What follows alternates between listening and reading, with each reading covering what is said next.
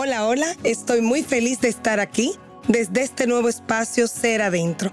Soy Noelia Ureña y Ser Adentro nace de la necesidad interior de compartir con otros vivencias, experiencias, inquietudes y temas que nos ayuden a crecer, aprender y a transformarnos, logrando así la mejor versión de nosotros mismos. Les invito a este nuevo episodio de la mano del doctor Omar de la Rosa, que nos lleva a conocer todos nuestros procesos menstruales, todos nuestros procesos reproductivos y de verdad no hay desperdicio. Te invito.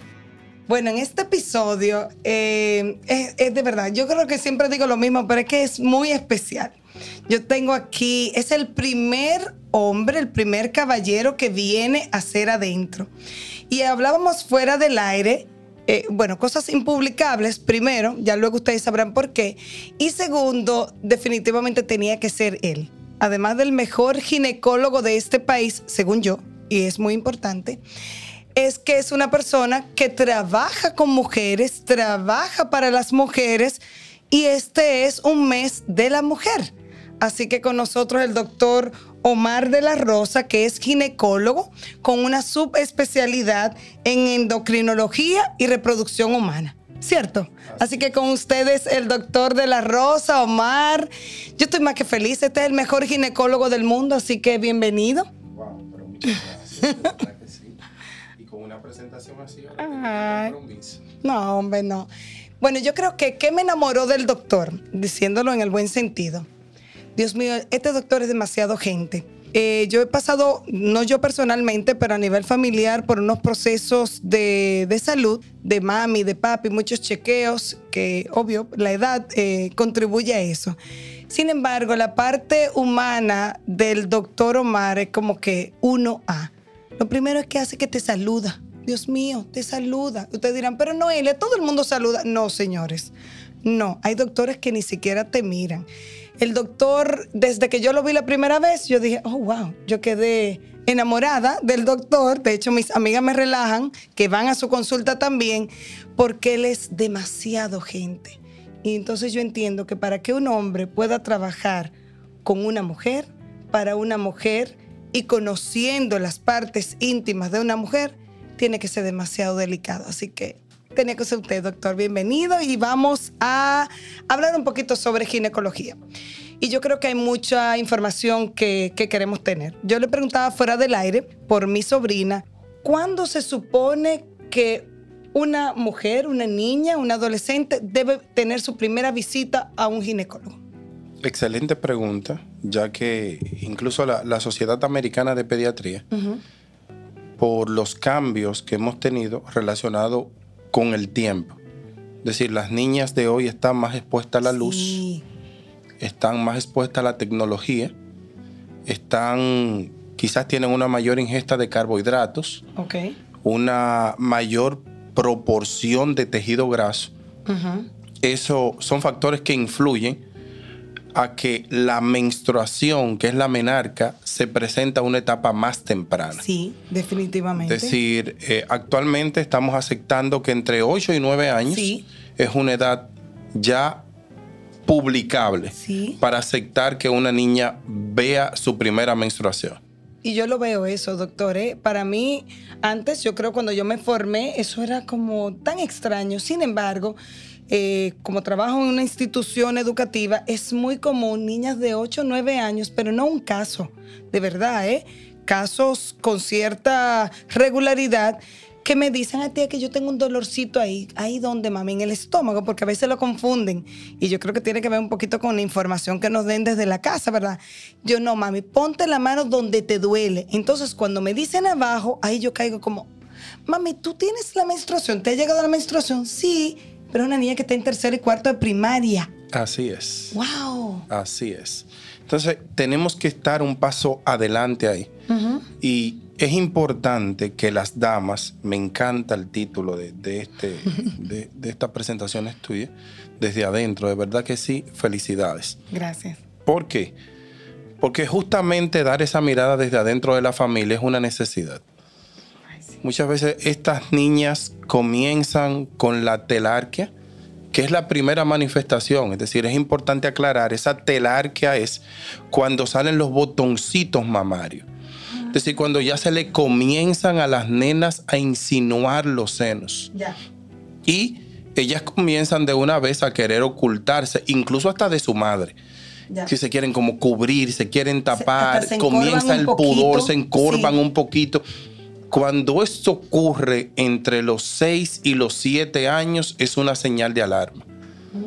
Porque e- es importante el dato justamente porque ver la menstruación a temprana edad, que es lo que se conoce como pubertad precoz, es un problema de salud. Es decir, estas son niñas que tienen una predisposición a ser más pequeñas, porque como ven la menstruación muy temprana, los estrógenos cierran la epífisis de los huesos largos. Entonces crecen menos. Wow. O sea, que eso de que, ah, no es que yo me formé temprano porque mi mamá se formó temprano, porque el mundo se formó temprano, no lo, demo- no lo podemos dar como por sentado, No. sino vaya al médico. No, muy oportuno. Ok, hay que Busque visitar al ginecólogo, Hay que visitar al ginecólogo. Ok. de, de manera oportuna, lleve a la niña o al ginecólogo pediatra, es una rama que cada vez gana más terreno, Claro. o en su defecto la puede llevar al pediatra que él de manera sabia la va a mandar a que busque la asistencia ginecológica. Muy bien. Wow, la verdad que eso que usted ha dicho me ha dado tanta luz porque ahora ya yo entiendo muchas cosas. Entonces, ¿qué debería pasar? Porque ya que comenzamos con, ok, ¿cuál es tu primera menstruación? Ir al ginecólogo. ¿Qué se supone que son los primeros cuidados que debe tener, en este caso, una niña, una niñita, una adolescente, una preadolescente, con esa primera menstruación? Entiéndase hablándole a papá y a mamá que escuchan este episodio. Correcto. Después que nos damos cuenta que ella está en edad para que ocurra esa menarquia, que es la primera menstruación, es importante que los padres tengan este dato bastante claro, porque muchas veces llevan las niñas de un ginecólogo a otro, de un clínico a otro, y reciben informaciones que a veces no, son, no es la más sana. ¿Por qué digo esto? Porque desde los 9 o 10 años, que es la edad donde se supone que ya deberían ver su primera menstruación, hasta los 18 años, describe la literatura que hay ciclos anovulatorios. Entonces, ¿qué implican los ciclos anovulatorios? Que más de un 60% de estas niñas van a tener ciclos irregulares. Es decir, que ya pueden ver la menstruación en enero, su primera menstruación. Y la madre se queda, eh, bueno, media preocupada. Ya en febrero crea todas las condiciones para la segunda Para menstruación, esperarla. pero no llega. No, usualmente creo que la primera, si yo me voy a mí, tú no tienes como enero, febrero, Eso, marzo, abril. exactamente. No, es como en enero y a lo mejor en abril o marzo. En abril o marzo. marzo, abril, tú tienes otro, otro O- o- poquito otro, menstru- otro, Ah, otro claro. manchadito. Sí. Luego puede ocurrir que tres o cuatro meses más tarde veas otro manchadito hasta que unos años más hacia adelante se pueda hacer cíclica. Ya. Es decir, eso ocurre justamente por una inmadurez del eje hipotálamo, hipófisis, ovario. Es decir, la menstruación no ocurre porque sí. La menstruación lleva unos componentes hormonales que es gobernada por una glándula que está en la parte más alta de nuestra cabeza, que se llama hipófisis. Esa hipófisis se encarga de producir hormonas que interactúan con el ovario. Y eso es justamente lo que desencadena ciclos Exacto. regulares. Eso no tiene madurez hasta los 18 años. Wow. Entonces, ¿qué hacemos a los 10, 12, 13, 14, 15? Entender que puede tener un comportamiento irregular. Ya. O sea, que se supone, según lo que usted explica, que ya mis 18, uy, si yo tuviera 18, con- como, como soy yo ahora, ¿eh? 18 con, conmigo misma. Entonces significa que a partir de los 18 ya yo podría ver todas mis menstruaciones de forma regular. Exactamente, un comportamiento más cíclico. ¿Por qué es importante esto? Porque muchas veces tienen ciclos irregulares, llevan las damas y comienzan a dármele pastillas anticonceptivas. a destiempo. Totalmente. Totalmente a destiempo. Yo no sabía. Entonces, esto retarda más la madurez del eje. En vez de ayudarla, lo que hace es desayudarla, complicarle las cosas. Porque me la dejan dos o tres años utilizando pastilla anticonceptiva. Cuando se sientan en la consulta, dicen, doctor, yo nada más me regulo cuando tomo pastilla anticonceptiva. Necesito un elemento oh. externo, algo que se supone que es natural y que debe fluir de forma natural. Me encanta. Aquí está el doctor, me choca el puño siempre. sí, Claramente. viene un elemento externo a incentivar algo que de forma natural nosotros debemos aprender a que pase en nosotros. Debe ocurrir de manera espontánea. Importante destacar ese punto de que debe ser espontánea, porque cuando utiliza pastillas anticonceptivas, no, yo nada más soy regular cuando uso las pastillas. No debería ser. Vaya sorpresa, no eres regular. Lo que pasa es que está dando un componente ajeno. Hay un incentivo Hay un incentivo fuerte que es el que está gobernando el ciclo. Ok, entonces doctor, eh, eh, sabiendo ya esto, ¿de qué depende o de qué elementos depende la regularidad de la menstruación. Y comenzamos por menstruación, pero estos temas son largos. El que, por ejemplo, yo eh, cada mes yo veo todos mis días 8 la menstruación, por decir algo. Y sé que cada 4 o 5 meses, que es algo que yo he estudiado en mí, se mueve a dos días más para adelante o dos días más para atrás. Puede ser que en cuatro meses, cinco meses, me llegues el día 10 y ahí arranque siempre los días 10 o el día 6 y arranquemos varios meses del día 6. Sin embargo, hay gente que son de ciclos más cortos. ¿A qué ¿De qué depende eso? Es muy importante ese punto. Primero por el 28. Porque es que las damas mm. tienen el 28 entre ceja y ceja. No que no han educado así. Sí, así mismo. Sí, pero entonces ese punto justamente nos lleva a que damas con ciclo de 35 días entiendan que, de 28? que son irregulares. Ah, por ejemplo, yo nunca he sido de 28. O sea, yo siempre he sido del mes. Eh, exacto. 8, 8. ¿Y ah. qué dice, qué establecemos como normal? que se acepta 28 más o menos 7. Es decir, que una dama que ve la menstruación cada 21 días está en un rango de normalidad. Pero si la ve cada 35 días, también, está en un rango de normalidad. Más 7 o menos 7. Exacto, así mismo. Entonces ahí se me quedaría. Ahora tengo un 70% de cada 10, 7 damas tienen ciclos de 28. Bien. Sí, pero yo tengo un ciento no despreciable de 30, ¿eh? que no me ve la menstruación en esa etapa. Entonces, primero entender este concepto. Bueno, pero si mi, ciclo, si mi ciclo es más largo y no pasa de 35 días, también es fisiológico. Sí, pero si tu ciclo es corto y es de 21 días, también es fisiológico.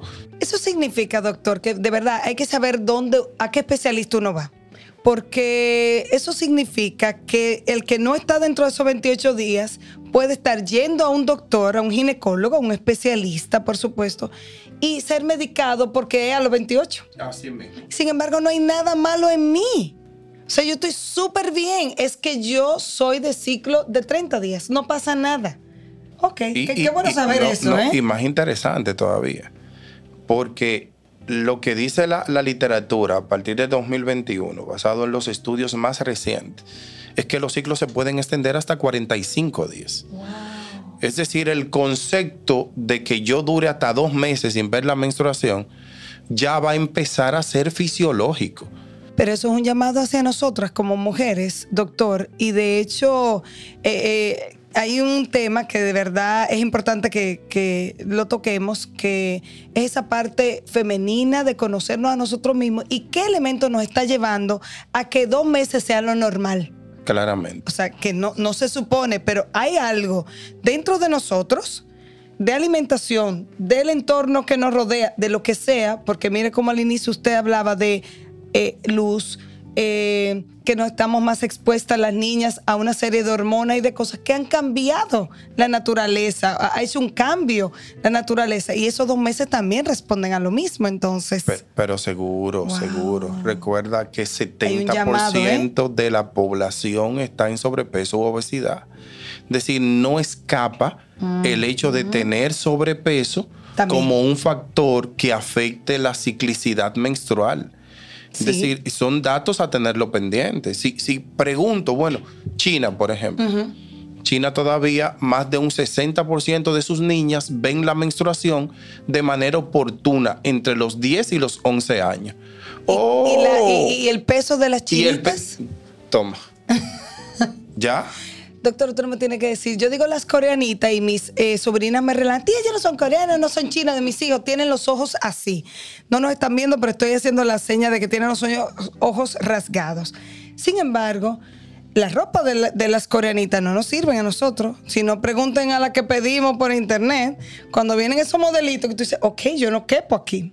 Pero claro, ahora también tiene eh, respuesta. Tiene respuesta. Igual, Increíble. nota como la semana pasada, China va a empezar a limitar en, sus en su puber la exposición a los videos y la exposición al celular de manera gubernamental. Señor, escucha este, eh, esta iniciativa de China para que la traiga aquí. Sí, de verdad, yo haría lo mismo. sí, van a empezar a regularlo porque está, hemos notado, bueno, cómo bajó esa edad. El primer factor fue la exposición a la luz. En los últimos años le damos un celular a una niña desde que tiene, déjame no decir la edad, porque todavía no caminan y tienen el Sí, aparato en la mano. Yo lo veo, sí, señor. Entonces, esa exposición tan prolongada de la luz, lógicamente iba a producir sus efectos. Y no vamos a temas un poquitico más sensibles. Sí. Porque muchas veces nuestras niñas comienzan a ver tópicos en esos videos que no deberían de ver. Totalmente. ¿eh? Totalmente, por eso es que van a una edad eh, mental, Mental, y emocional y psicológico que no se corresponde con la edad física. No, pero tú me invitaste por cortesía. Ay, no, es que yo lo adoro. Doctor, algo que a mí me inquieta y que responde a mí, porque muchas veces eh, hay gente que le da la menstruación tres días. Yo tengo amigas y yo digo, wow, pero qué envidia. Ah, no, es que hoy una manchita, tres días y una manchita. Y yo digo, viva Dios. Y hay otras que son unos ciclos largos desde que todo inició. Desde que, desde que el mundo inició ha sido así para algunas de nosotras. ¿A qué responde esto? Y si es algo que, ah, no, mira, Noel, eso es un problema, o cuándo resulta ser ya un problema y cuándo no. Claro. Eso, eso está establecido, ¿no? Es decir, se establece como un ciclo normal de 3 a 6 o 7 días, no más de ahí. Es decir, cuando el sangrado se prolonga más de 7 días, ya no es fisiológico. Y segundo, la pérdida menstrual se establece como normal de 20 a 70 cc. Es decir, cuando una dama me dice, no, yo llené cuatro o cinco toallas el primer día y tiene una pérdida más marcada de los 80 cc durante toda la menstruación, entonces no es fisiológico. Tenemos que investigar qué está pasando. Entonces ahí vendrían una serie de estudios, como lo que acabamos de mencionar, cuál es el comportamiento de algunas hormonas muy puntuales. Por ejemplo, FSH, por sus siglas, que es hormona folículo estimulante, hormona luteinizante, ver cómo está la prolactina, ver cómo están los niveles de estrógenos y luego hacer una sonografía, que esa sonografía va a depender mucho de si esta dama ha tenido actividad sexual o no.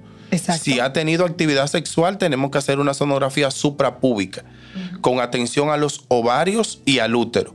Y si ha tenido actividad sexual, entonces hacemos una sonografía transvaginal. Ok. Y de esa sonografía vamos a ver de manera clara cómo está el grosor de su endometrio. Exacto. Y eso es lo que nos va a orientar a si tenemos que practicar una biopsia, por ejemplo, un endometrio en 22 milímetros.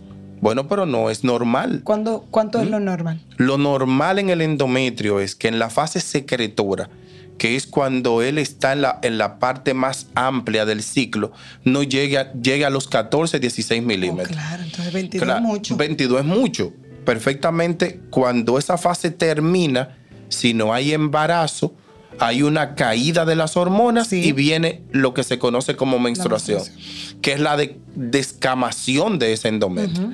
Y él queda con una capa que no se pierde nunca, que es lo que se conoce como capa basal.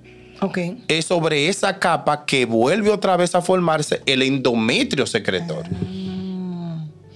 Ok, eso significa que si una persona tiene una menstruación abundante, de una forma, como usted lo acaba de mencionar, mira, son cuatro y cinco toallas sanita- sanitarias al día, pero llenas, debe visitar el médico. debe visitar al ginecólogo. Ah, no es que mi mamá es así, porque aquí somos, yo, yo recuerdo una gente que me dijo una vez, ah, no es que esos son úteros sangrones. Sí, maravilloso, ¿qué? Le podemos llamar como usted quiera, pero eso no se puede quedar así. El doctor está aquí casi convulsionando. Ah, no, es que no, porque es que en, en- en esta familia somos así, que sangramos mucho. Entonces se va a quedar así. Y, todos los niveles abajo, o sea, no, debemos buscar una solución definitivamente. Hay que buscar una solución y no esperar a, a tener que, que llegue a un estado donde haya que transfundirla. Que Sí. muchas veces llegan, pierden, pierden, pierden, pierden. El organismo es sabio, Dios no comete errores. Así es. Es decir, el organismo va compensando esas pequeñas pérdidas y se van acostumbrando. Lo importante es que cuando ya sienten síntomas, tienen 5 o 6 gramos de hemoglobina. ¿Qué, qué son síntomas ahí? Yo como mujer que, que tengo la menstruación y es muy abundante, ¿qué para mí sería un síntoma que yo digo, oh, wow, esto no está bien? Bueno, la taquicardia. El corazón compensa la pérdida sanguínea latiendo más rápido. Ah. Eso es un mecanismo compensatorio. Segundo, se va a sentir cansada, sueñada, desganada, aburrida. ¿Mm? Exacto. y si coge un tapón ahí, mire, le digo yo. Ay, ay, Dios mío, cuánta anemia. Exacto. Entonces, todos esos son síntomas que me, claramente, entonces, quiere dejar dicho que llegamos tarde. Sí. Porque las primeras señales fueron menstruaciones abundantes. Desde hace mucho Desde tiempo hace atrás. mucho tiempo atrás. Sí. Que me estaban dando una señal. No fuimos en el momento oportuno, entonces el resultado es que la hemoglobina cae. O en su defecto, que llega a una, una hiperplasia, que es cuando hay un crecimiento exagerado de las células endometriales de una manera no sana. y esa hiperplasia lleva a muchas damas que dicen, doctor, yo tengo cinco meses con la menstruación seguida. Wow. Yo digo, pero ¿cómo cinco ¿Cómo meses? usted viene al quinto Sí. mes? Cinco meses sangrando. Sí, cinco meses sangrando. Y justamente por el día a día que salen del trabajo, buscan a los niños, recogen a esto, tienen la cena, tienen esto pendiente, se olvidan y ya asisten al clínico Cuando no hay otra alternativa. Mire, doctor, y usted me hace referencia a algo que yo conversaba con una especialista también holística y hablaba de que las damas estamos formadas para dar a los demás. O sea, siempre estamos, qué maravilloso, ¿eh? O sea, no, lo criticamos, pero de una forma a veces tan desmedida que pasa eso, que usted se descuida a un punto tal que, lo que va a pasar es que se pierda usted a sí misma primero y luego la familia la pierda a usted. Entonces es tanto lo que estamos para los demás, para los esposos, para los niños, para los trabajos, para las amigas, para las familias, que entonces ¿dónde quedo yo en toda esta ecuación? Y entonces no hay tiempo para mí. Eh, doctor, ya que hicimos ese recorrido de me llegó la menstruación, ya tengo la menstruación, ¿cómo yo sé que ya casi se me va a quitar la menstruación? E- Ese momento donde yo creo que las mujeres, hay muchas que se ponen muy feliz porque, uy, voy a salir de eso. Pero ese voy a salir de eso viene acompañado con, uff. Ahí vienen los 50, ahí vienen los 52, ahí los calores. Por favor, no hablemos de eso. Los calores. ¿Qué, qué yo voy a hacer? Tengo frío, tengo calor. ¿Qué hago? ¿Me quito? ¿Me pongo? Doctor, ¿qué vamos a hacer con estos calores? Ay, Dios mío. y esos calores cuando vienen con, con la menopausia son más intensos. Son intensos. Sí, porque es que hay calor cuando hay aire. Entonces Sí, ahí, ahí- eh, ahí es ¿Qué hago? ¿Lo apago, lo prendo, me arropo o me quito? Dígame. Cuando ya yo sé, como mujer, que estoy ahora manejando, que estoy con una amiga y ahí yo la miro y digo, oh, oh, yo creo que están hablando de mí. Cuando ya yo sé que puede venir la menopausia, que estoy como en ese preámbulo y ya luego la menopausia en sí. Exacto. Entonces, otra vez volvemos a la menarquia. Es decir, ¿por qué volvemos a la menarquia? Porque en la perimenopausia ocurre lo mismo. Cuando una dama se da cuenta que está entrando en ese proceso conocido como perimenopausia, porque ocurren ciclos anovulatorios. Así que lo primero que, que se define que es la antesala de la perimenopausia es el acortamiento del ciclo. Si tenía ciclos de 28 días, se acortan a 21 días. Entonces, ven acá, pero yo estoy sintiendo como que la menstruación me está ¿Otra llegando vez me- me otra va vez Sí. y me llegó. Pero no puede ser. Ay, atención a algunas amigas. Y después que ocurre ese acortamiento, entonces se hace ausente. Dice Macapi, yo tengo tres meses que no, Que veo la, la, que menstruación. no veo la menstruación. Entonces. ¿qué está pasando? Bueno, estamos en el agotamiento folicular. Eso tiene que ir obvio acompañado de una edad. O sea, si usted Sí. tiene 30 y está Sí. pasando eso, vaya al médico. Siempre tenemos que ir al médico, ¿eh? Dígame, doctor, yo le voy a quitar trabajo. Mira, si seguimos no, así". no, no me di cuenta. Incluso, incluso ese es un llamado muy especial, Sí. pero muy especial. Existe lo que se llama la, bueno, para que nos entendamos, para no dar el nombre científico, la menopausia prematura. Exacto. No quiero utilizar eh, el otro para que me entienda. ¿Cuándo debe ocurrir la menopausia en la República Dominicana? Exacto. Porque no ocurre igual en todos los países. Y ya lo vimos por el ejemplo que usted Sí, puso por- en China y la menstruación. Perfecto. ¿Cuál es la media de mi país? 48 años más o menos dos. Ay, mamá.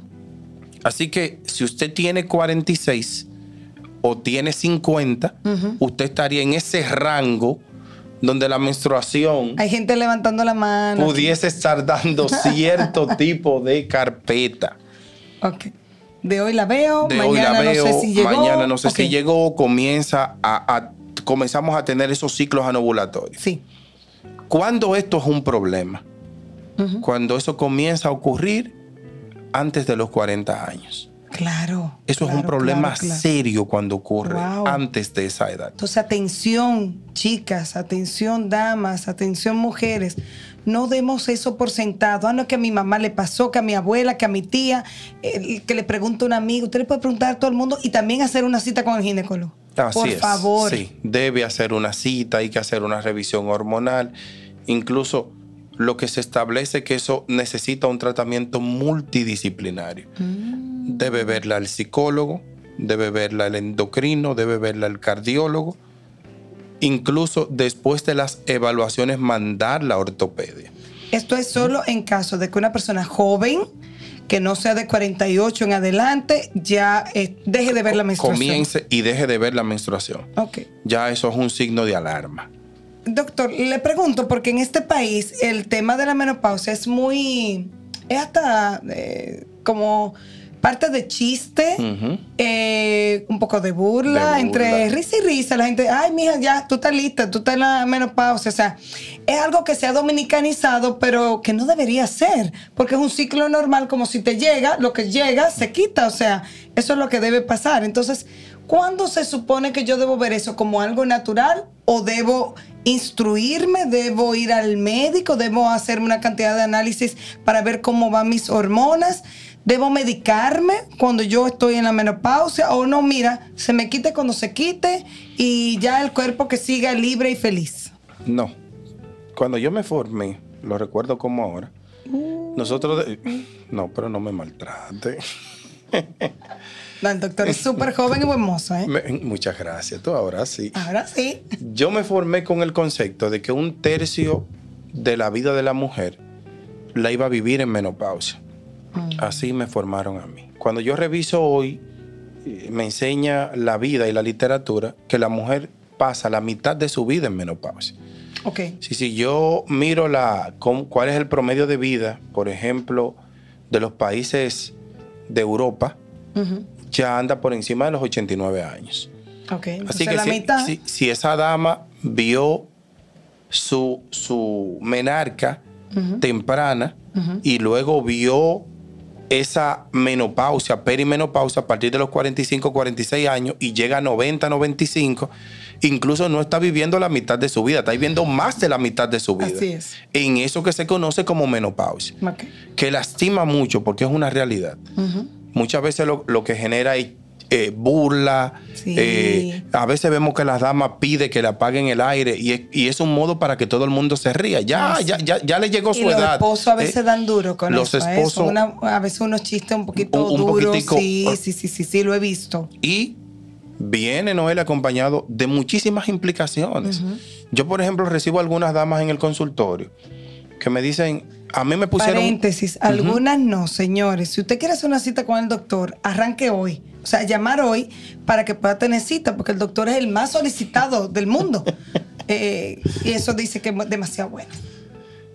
De verdad que gracias. me, me llama la atención porque, doctor, yo estoy yendo al psicólogo, al psiquiatra, no logro dormir, estos calores me tienen grave. Es decir, me niego a tener actividad sexual. Porque se supone que es algo que, debemos, que yo debo disfrutar con mi pareja, pero cada vez que, que tengo relaciones sexuales para mí es un trauma porque penetrarla es una travesía verdaderamente, sangran, manchan, pero a nadie le preocupa eso. Entonces, ¿por qué hacemos un llamado? Porque es que verdaderamente a la consulta de menopausia debería ir el esposo. Buen, buen punto. ¿Mm? de Sí, verdad. sí, debería bueno. ir el Qué bueno que esposo. usted lo diga y que lo ¿Mm? diga un hombre. Sí, Maravilloso. sí. Es que duele que tú le digas a tu esposa que estás harto porque ella necesita apagar el aire un momento. Porque es un calor que como se describe, comienza con los pies, ella no sabe, se tiene que quitar todo y tú dices, ven acá, pero esto es una locura, ¿por cómo esta mujer le da calor si aquí yo estoy titiritando? ¿Mm? Y se quedan horas y horas en la cama y no concilian el sueño. Entonces comienzan a pensar, no, yo tengo que estar mal de la cabeza. Ya. Ok. Pero es ¿Me porque no conocen sus Pero propios es ciclos. porque no conocen su propio ciclo, ni conocen esa etapa de su vida, que es una etapa interesante donde por definición se pierde esa capacidad de procrear. Se supone que en vez de negarse a tener actividad sexual, ella debería decir, bueno, ya no hay miedo de quedar embarazada. Exacto. Debería ser una etapa de disfrute. ¿Mm? Pero no, nada que ver. Y eso es justamente por la falta de este insumo que se llama información.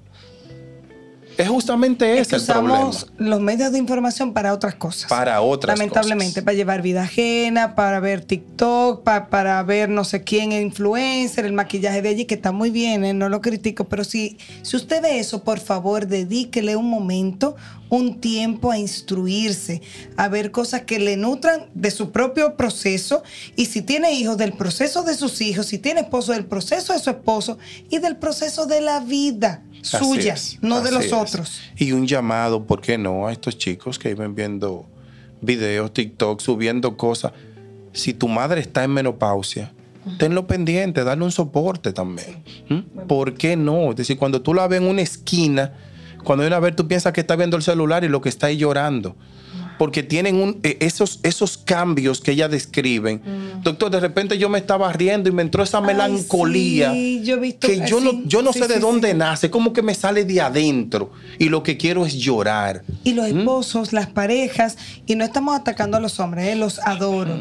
Es simplemente que como no lo conocen, porque de hecho ni uno mismo lo conoce, no entiende. Pero ahora esta mujer está con una lloradera, ¿qué es lo que le pasa? Así mismo. Pero es que sí, estoy riendo y ahora lloro y no sé y, por y qué. ahora lloro y, y a veces uno le dice de un modo eh, como, como cuestionativo, bueno, pero tú tienes esto, tú tienes aquello, tú tienes esto, ¿qué es lo que te pasa ahora? Sí. ¿Eh? ¿Por qué Ay, cada qué rato llorando? drama. ¿Qué tanto drama? Como cuestionando, pero ella misma, si pudiese responder, le dijera, es que no sé qué me pasa. Y ahí sí, me imagino yo que si hacen análisis y ven los valores hormonales, usted va a poder decir, mi hija, es que mira, tú tienes, no me pregunte el nombre de hormona porque por algo yo no estudié eso. Tal cosa que está tan bajo, está tan alto, que por eso está tan vulnerable. Así y hay una hoja que cae de un árbol y usted se raja a dar grito y no sabe por qué. Y no sabe por qué, justamente. Entonces, de verdad, doctor, yo creo que el llamado definitivamente es que nosotros tenemos que informarnos, que tenemos que informarnos por nosotros mismos como mujeres, por nuestros compañeros amados también, porque para un hombre es muy difícil no saber qué está pasando, por qué llora, por qué sonríe, por qué un calor, y no lo entiende porque nosotros mismos tampoco lo entendemos, ¿eh? Así. Nosotras debemos dedicarnos un tiempo a instruirnos, a leer, aunque usted se ría de eso, pero instruyase para que entonces su compañero, a quien usted tanto ama y que le ama, sepa también en la etapa en que usted está y que sus hijos e hijas también estén instruidos porque ellos van a ser los esposos, las esposas y los padres del futuro. Eso es no negociable. Así que señores, maravilloso, de verdad que este podcast se ilumina con el doctor, que la gente dice que, que no, que yo no como cuento con usted, pero es que de verdad que sí, que el doctor me encanta, tenemos una conexión desde el primer momento en que nos vimos y de verdad que un saludo para su familia también, para su esposa también. porque ya es parte de nosotros. Así que muchas gracias, doctor, por sacar su tiempo, por venir de un día entero de consultas y terminar aquí, en Ser Adentro. Muchísimas gracias, de verdad. Quiero quizás eh, concluir con un pensamiento que, que es parte de mi día a día. La única moneda invaluable es el conocimiento. Es decir, el que tiene conocimiento tiene poder. Cuando las damas tienen ese conocimiento de ellas, de qué está pasando, qué puede ocurrir, tienen el poder para hacer los cambios necesarios para mejorar su calidad de vida.